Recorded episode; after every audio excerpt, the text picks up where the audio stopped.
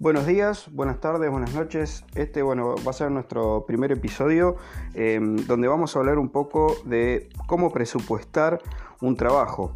Em, vamos a, tener varios escenarios dentro de un presupuesto y, el primero y más importante creo yo es el tema de dónde estamos situados en nuestro comercio, ya sea un local físico o si tenemos que em, presupuestar a domicilio y demás. Pero lo primero que tenemos que tener en cuenta es eh, nuestra competencia, si hay mucha, si hay poca, si tienen precios razonables o precios muy elevados, como para empezar a meternos en el mercado por el tema del precio. Hay varios puntos eh, a tener en cuenta en el momento de presupuestar y de avanzar en un trabajo, pero el que creo yo que es el más importante eh, para entrar en el negocio es el tema del precio. Tener un precio competitivo, para poder eh, empezar a eh, involucrarnos en todo lo que son presupuestos, que la gente nos conozca. Eh, no digo regalar el trabajo, estamos muy lejos de eso, pero sí tener la capacidad de interpretar la situación para saber si podemos pasar un buen, un buen presupuesto. Entonces, uno de los puntos a tener en cuenta es el lugar.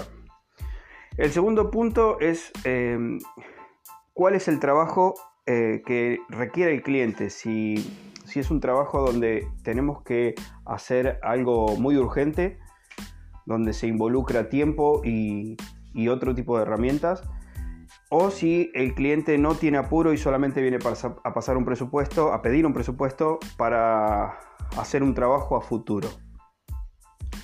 Eh, vamos a empezar por el primero, que es el que a lo mejor eh, más nos, nos, incumbe en un principio que el cliente perdió una llave, a lo mejor perdió una, llave y necesita urgente solucionar el problema, o em, se quedó tirado en algún lado donde el cilindro no le gira o no le abre la puerta, perdón, y necesitamos solucionar eso urgente. Em, los precios eh, van, pueden cambiar mucho, no vamos a hablar de un precio en especial, eh, vamos a hablar más que nada del método a utilizar y, de todas las, cuestiones a tener en cuenta para poder presupuestarlo, pero tenemos que tener en cuenta eh, que cuando nosotros hacemos un vehículo cero llave, el cliente tiene el auto parado, el cliente no puede mover el auto, entonces tenemos que ver si el cliente va a traer el auto al taller en una grúa, si esa grúa la tiene... Eh, paga a través del seguro o no, si la tiene que pagar aparte. La distancia que está de nuestro taller no es lo mismo que esté a 5 minutos, que esté muy lejos. Hay mucha gente del interior donde tiene un vehículo muy adentro en un campo, porque es un chacarero, por ejemplo, una Toyota Hilux que ha perdido la llave, no la encuentran. O sea, es medio imposible que eh, esa persona te traiga el vehículo al taller. Generalmente eh, es uno que tiene que ir a desarmar y hacerle el trabajo ahí. Entonces ahí va a implicar un costo extra en el servicio a domicilio. Siempre hay que cobrar los costos extra.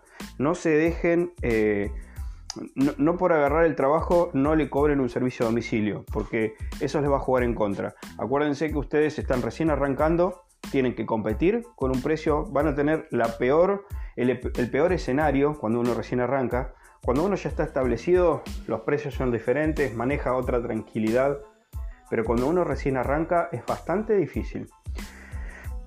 Entonces, bueno, lo primero que ustedes van a hacer es em, agarrar eh, em, ese trabajo, ya sea por teléfono, si van a presupuestarlo al domicilio, muchas veces pueden ofrecer el servicio del presupuesto sin cargo, que a veces sirve, a veces no, quizás al principio sirve para captar la atención del cliente. Y una vez que pasaron ese presupuesto, recién ahí van a poder trabajar con la tranquilidad porque el cliente le aceptó el presupuesto y ustedes pueden trabajar. Em, no se olviden de eso.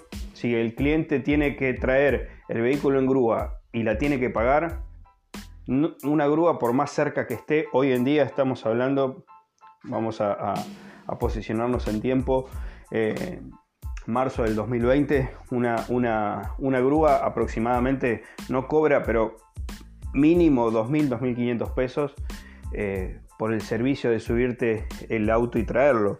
Si es un lugar cerca, si es un lugar lejos, ya empiezan a contar los kilómetros y depende del tipo de grúa y de servicio que ustedes contratan. Así que no se achiquen en el momento de pasar un servicio a domicilio 1.500, 2.000 pesos, un poquito menos que la grúa, como para eh, obtener eh, el beneficio y que el cliente diga, bueno, está bien. Acuérdense que depende del trabajo, van a tener que ir una o dos veces, van a tener que contar con las herramientas necesarias para ir hasta el domicilio una sola vez, o sea, la menor cantidad de, veces posible y solucionarlo ahí. Entonces ahí entra en juego otras cosas. Pero no se achiquen en ese momento. El servicio a domicilio es uno, el tipo de trabajo con la urgencia es otro a tener en cuenta. Y otro punto a tener en cuenta son las calidades de trabajo. Siempre apunten a una excelente calidad de servicio. Es lo que el cliente busca. El cliente no busca, el cliente busca precios baratos, pero en el momento de seleccionar si es un buen trabajo o un mal trabajo, siempre va a seleccionar el buen trabajo, un buen servicio, una excelente calidad. Así que cada uno va a tener sus herramientas necesarias para poder realizar ese tipo de, servicio y cada uno se va a ajustar de acuerdo a sus necesidades y de acuerdo al nivel de de calidad de negocio que quiera ofrecer o que pueda ofrecer. Entonces tengan eso muy en cuenta. Ofrezcan siempre una excelente calidad de servicio. Así que bueno, en principio serían esos los puntos. Hay mucho más para ver. Este podcast, podcast lo vamos a, cortar acá porque ya son más de 6 minutos. Eh, para que no sea tan, tan aburrido, no los quiero aburrir tantos.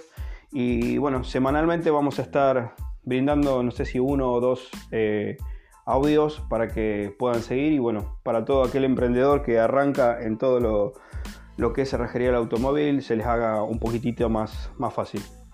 Gracias y no se olviden seguirnos en las redes.